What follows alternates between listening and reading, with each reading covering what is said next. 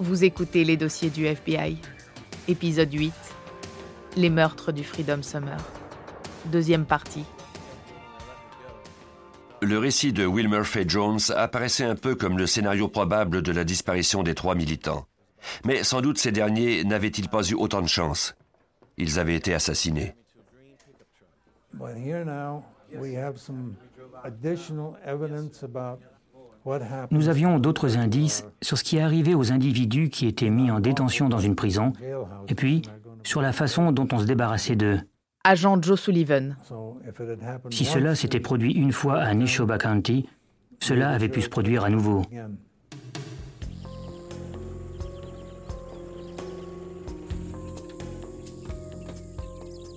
Les agents croyaient que Jones pouvait les aider à retrouver le corps des trois militants des droits civiques.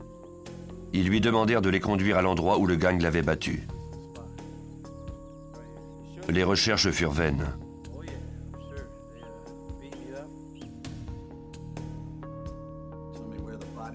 Entre-temps, Sullivan gagnait peu à peu la confiance d'un informateur éventuel.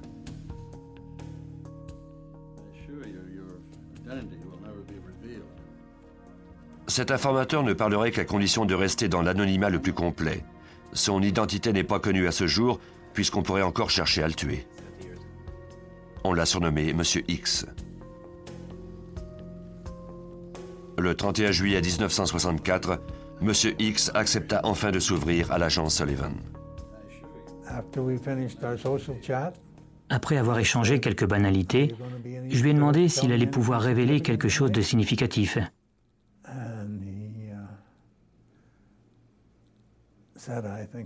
Il you." m'a dit qu'il it." pensait savoir où se trouvaient les corps. Je lui ai demandé de me dire où. tell me where.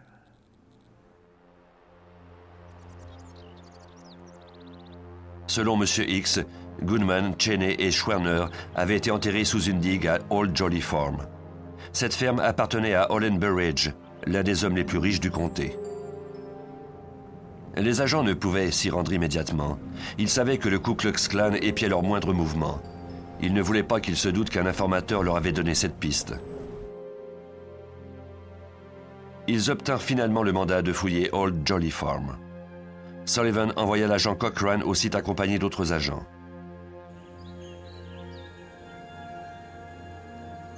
En arrivant sur les lieux, ils constatèrent que les recherches ne pourraient se faire par de simples coups de pelle. La digue n'était pas encore terminée. Elle faisait 165 mètres de long, 6 mètres de haut et 3 mètres de large à son sommet. On pouvait présumer que les corps n'avaient pas été qu'enterrés, mais plutôt que la digue avait été érigée directement par-dessus eux. Les agents désiraient garder secret leurs travaux d'excavation, mais cela serait difficile. Ils devaient trouver un entrepreneur étranger qui disposait de la machinerie nécessaire pour déplacer la terre. Le 4 août, la machinerie était en place. On demanda à l'entrepreneur quelle était la meilleure façon d'enlever la terre. Cochrane talked to him and said, "Can you give me an estimate as to Cochrane lui a demandé à quel moment cette digue avait été construite, comment elle avait été faite, pourquoi elle avait cette forme, et combien de temps avait été requis pour l'ériger. Il m'a répondu, Eh bien, vous savez assurément ce que vous recherchez. Ce à quoi je n'ai pas répondu. Agent spécial Jay Cochrane. En aucun moment au cours des pourparlers, nous n'avons dit clairement ni à l'équipe d'ouvriers ni au contremaître l'objet de nos recherches. Mais il eût fallu qu'ils aient été idiots pour ne pas savoir ce que nous cherchions.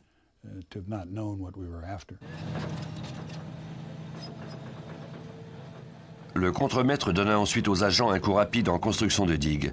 Cochrane planta ensuite un bâton dans le sol pour indiquer à quel endroit il voulait qu'on commence les travaux d'excavation. Puis subitement, par un geste qui est devenu légendaire dans les annales du FBI, il changea d'avis. Cochrane then picked up a stick Cochrane a repris son bâton, Agent Joe Sullivan. et pour une raison que son ange gardien est seul à connaître, il s'est déplacé de 5 mètres et il a replanté son bâton en disant Creusez plutôt ici. C'était là que se trouvaient les corps.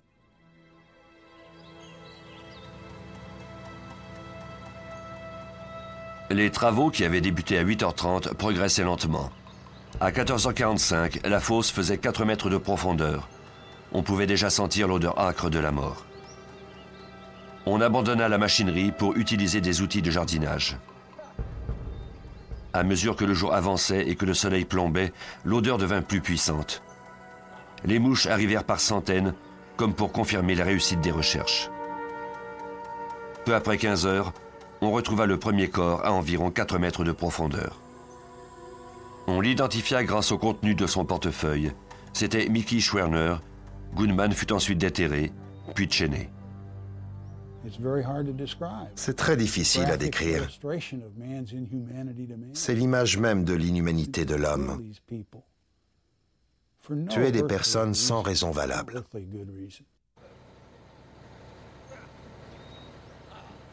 Les corps avaient été enterrés depuis plus d'un mois. Il était donc impossible de déterminer immédiatement la cause de leur mort. On dépêcha le coroner. Il était accompagné du shérif adjoint Cecil Price. Ils sont arrivés sur les lieux comme si cela faisait partie des affaires courantes du shérif. Agent Joe Sullivan. Vous avez trouvé des corps? Très intéressant. Ils étaient plutôt désinvoltes. Price et le coroner sortirent les corps de la fosse pour les envoyer à l'hôpital de l'État à Jackson et les faire autopsier. C'est Cecil Price qui les a emportés. Je ne les ai pas aidés à le faire.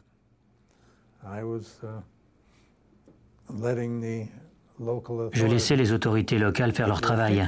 C'était leur juridiction. On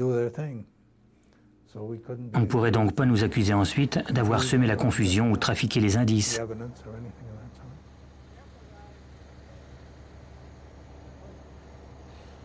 La présence sur les lieux du shérif adjoint était-elle l'exemple du retour du criminel sur la scène du crime?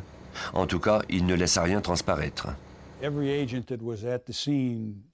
Les yeux de tous les agents sur la scène étaient rivés sur Price. Agent spécial Jay Cochran. Je n'ai pas remarqué la moindre réaction émotive, et je crois que personne d'autre n'a remarqué quoi que ce soit non plus. On procéda à l'autopsie des corps à Jackson. Les trois hommes avaient été tués par une arme à feu. Schwerner et Goodman avaient reçu un projectile, Cheney 3. On retira de la main droite de Goodman une substance dure qui ressemblait à de la roche. Indépendamment de ce qui était arrivé cette nuit-là, il semblait bien que la balle qu'avait reçue Goodman n'avait pas mis fin à son cauchemar. Nous avons fait analyser la substance par le laboratoire du FBI. C'était de l'argile. Sa composition était identique à celle du sol de la digue.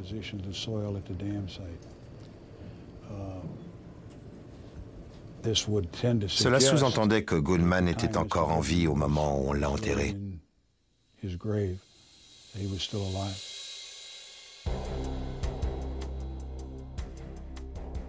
Les projectiles recueillis à partir des victimes furent ensuite analysés au service balistique du FBI. La plupart des 5000 armes qui en constituent la collection sont des armes qui ont été confisquées lors de crimes. Le matériel de recherche a beaucoup évolué depuis 1964, mais le rôle des experts est resté le même. Prouver qu'une telle arme à feu a servi à tirer tel projectile. Aujourd'hui, les tirs d'essai sont sous la responsabilité du superviseur et agent spécial Paul Tangren. Lorsque la balle passe dans le canon, elle est soumise à des irrégularités. Ces irrégularités sont particulières à chaque arme à feu. La balle est alors marquée par le canon. C'est un peu comme l'empreinte digitale de l'arme.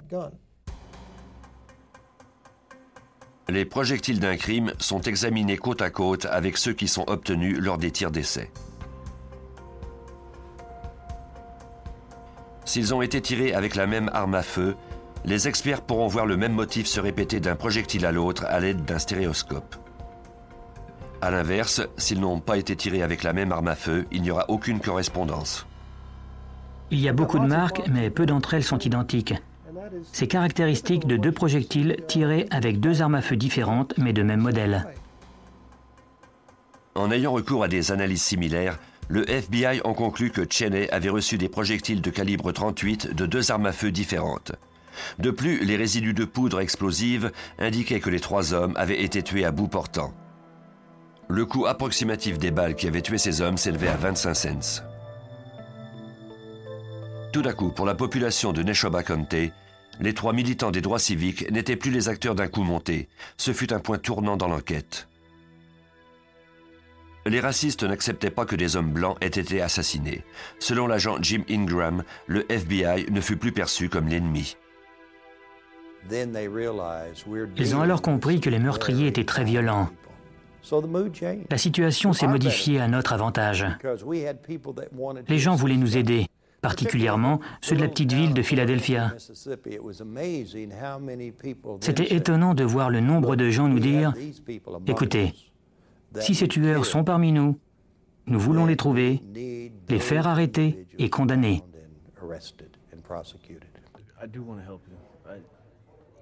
Le sergent Wallace Miller de la police de Meridian était un membre respecté du Ku Klux Klan qui estimait en avoir maintenant assez vu. Il voulait quitter le clan, mais le FBI le convainquit de rester.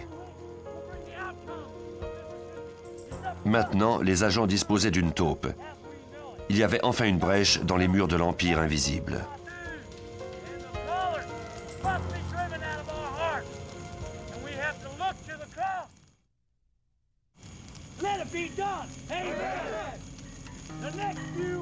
Le sergent Miller prouva qu'il n'était pas impliqué dans les meurtres des trois militants.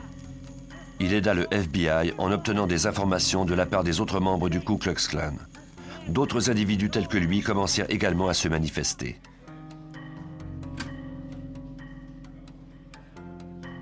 Personne ne savait que les autres membres parlaient. Les agents recueillaient les informations.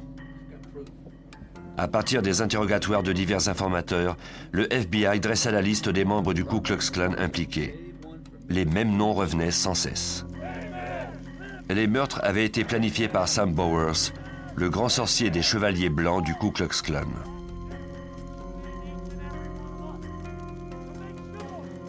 Son bras droit était Edgar Killen, il était apparemment le pasteur qui avait épargné la vie de Wilmer Fay Jones.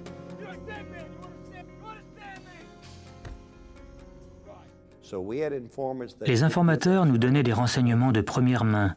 Agent Jim Ingram. Les individus qui avaient été impliqués dans les meurtres ont même accepté de signer des aveux. Les aveux menèrent à d'autres aveux. Lentement se dessinaient les événements qui avaient eu lieu.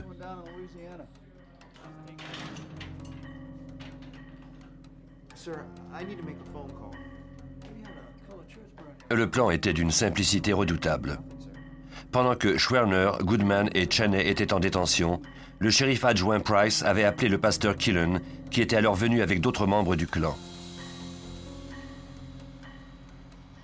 Ils avaient fait le plein d'essence, chargé leur arme à feu et attendu que les trois hommes soient libérés pour mettre à exécution le plan de leur grand sorcier.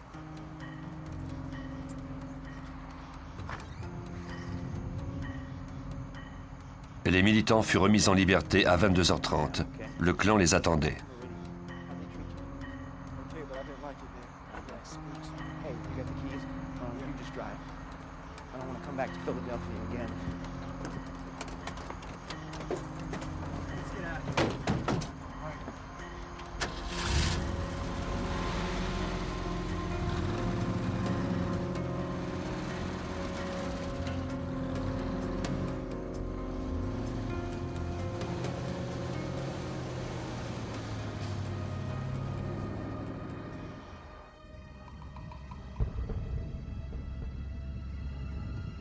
Tout près de Philadelphia, les militants remarquèrent dans leur rétroviseur des phares qui se rapprochaient rapidement. Ils accélérèrent jusqu'à 160 km/h pour leur échapper. L'un des trois véhicules eut des ratés. La voiture du shérif adjoint Price était l'une des deux autres voitures. Il alluma son gyrophare. Cheney rangea la voiture le long de la route.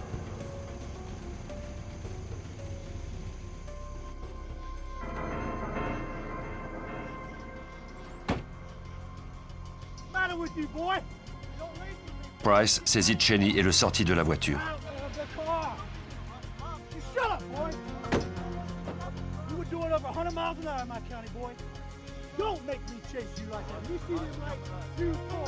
Schwerner et Goodman furent escortés jusqu'à l'arrière de la voiture de police.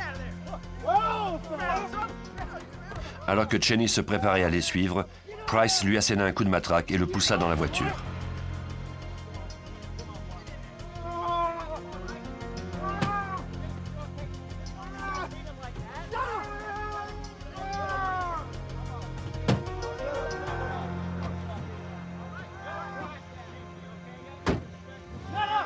Ils reprirent l'autoroute 19. Un des membres du clan conduisait la voiture des victimes.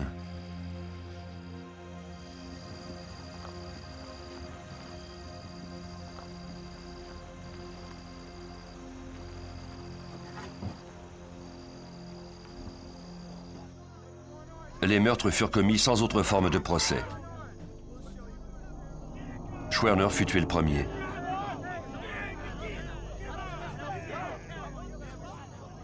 Les voitures s'étaient arrêtées sur une secondaire. On sortit Schwerner de la voiture, on le retourna et on lui tira une balle à bout portant.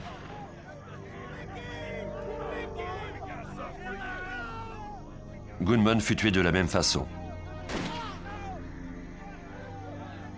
Les membres du clan se gardaient Cheney pour la fin. Il fut tué par deux hommes.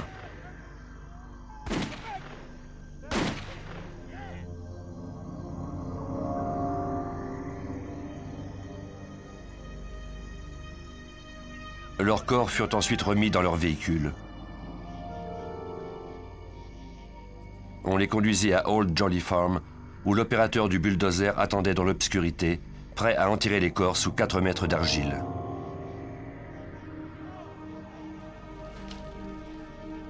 Puis on conduisit le véhicule des victimes dans les marais, on y versa de l'essence et on y mit le feu.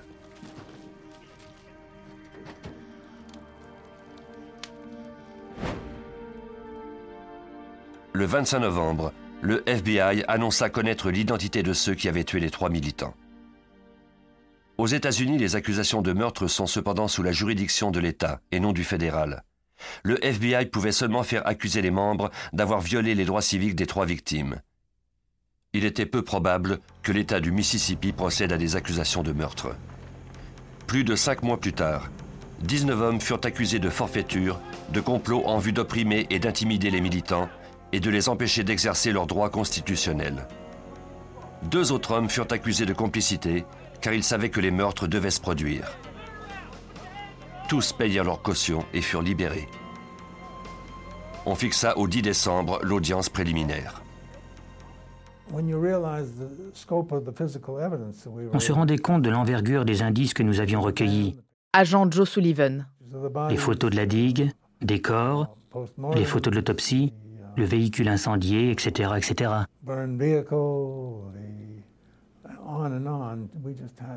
Nous disposions d'une énorme quantité de preuves matérielles, de preuves indirectes qui corroboraient les aveux que nous avions obtenus.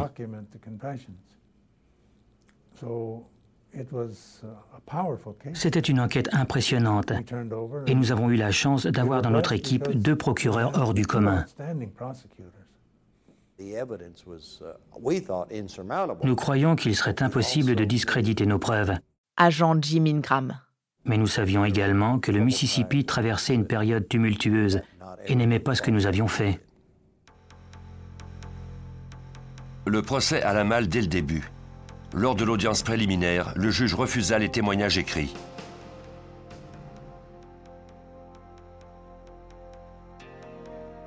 Le gouvernement fit pression et le 11 janvier, un grand jury déclara coupable 18 hommes, dont le shérif Rainey et son adjoint Price.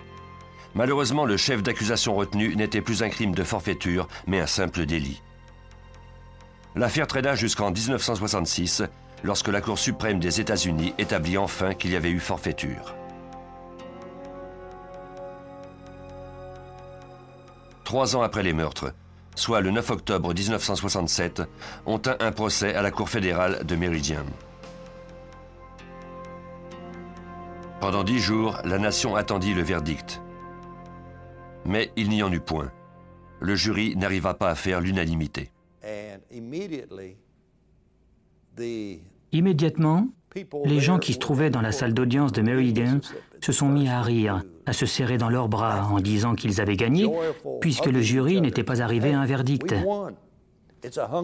Le juge leur a alors dit que ce n'était pas le cas, que le jury devait poursuivre les délibérations.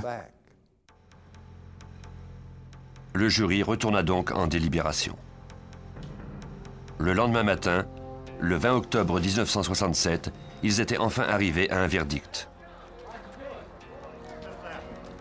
Des 18 hommes accusés, 8 hommes, dont le grand sorcier Sam Bowers et le shérif adjoint Cecil Price, furent trouvés coupables d'avoir violé les droits civiques des trois militants. Trois ans s'étaient écoulés depuis les meurtres. Justice était enfin rendue, mais le prix de cette justice était dérisoire. Bowers reçut la sentence la plus sévère, seulement 10 ans d'emprisonnement. Cecil Price fut condamné à 6 ans d'emprisonnement et le shérif Rainey et le pasteur furent tous deux acquittés. Aucun des hommes accusés ne fut poursuivi par l'État. La plupart d'entre eux vivent encore au Mississippi. Et bien qu'il ait été question de rouvrir le dossier, tous les indices ont été détruits il y a plusieurs années par ordre de la Cour. La haine qui divisait la nation ne disparut pas facilement. Selon le militant Bob Moses, les événements du Mississippi marquaient cependant le début de changements importants.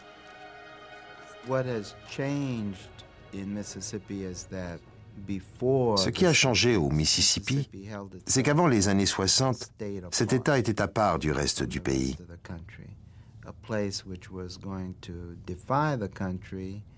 On n'hésitait pas à y défier la loi pour maintenir cet apartheid. Maintenant, la loi y est respectée, comme dans le reste du pays. Le Mississippi est devenu un État comme les autres.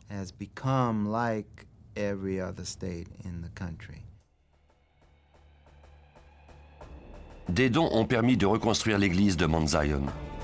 C'est devenu un lieu de pèlerinage en l'honneur des trois hommes qui sont venus ici en espérant changer les choses et qui ont réussi, mais d'une façon qu'ils n'avaient guère prévue. Mickey Schwerner et Andrew Goodman ont été inhumés à New York. Quant à James Cheney, sa tombe se trouve dans les collines à l'extérieur de Meridian. Elle est marquée de graffitis laissés là par des vandales. Vous venez d'écouter les dossiers du FBI. Si vous avez aimé ce podcast, vous pouvez vous abonner sur votre plateforme de podcast préférée et suivre Initial Studio sur les réseaux sociaux. Les dossiers du FBI est un podcast coproduit par Initial Studio et New Dominion Pictures, adapté de la série documentaire audiovisuelle FBI Files, produite par New Dominion Pictures. Cet épisode a été écrit par Steven Zorn et réalisé par Jeffrey Fine. Production exécutive du podcast, Initial Studio. Production éditoriale, Sarah Koskiewicz et Mandy Lebourg. Montage, Victor Benamou. Avec la voix de Johanna Citruc. Si vous avez aimé cette saison inédite de Criminels, retrouvez toutes les enquêtes spéciales du Bureau fédéral d'investigation dans notre nouveau podcast, Les dossiers du FBI. À écouter dès le 14 avril 2023 sur toutes les plateformes.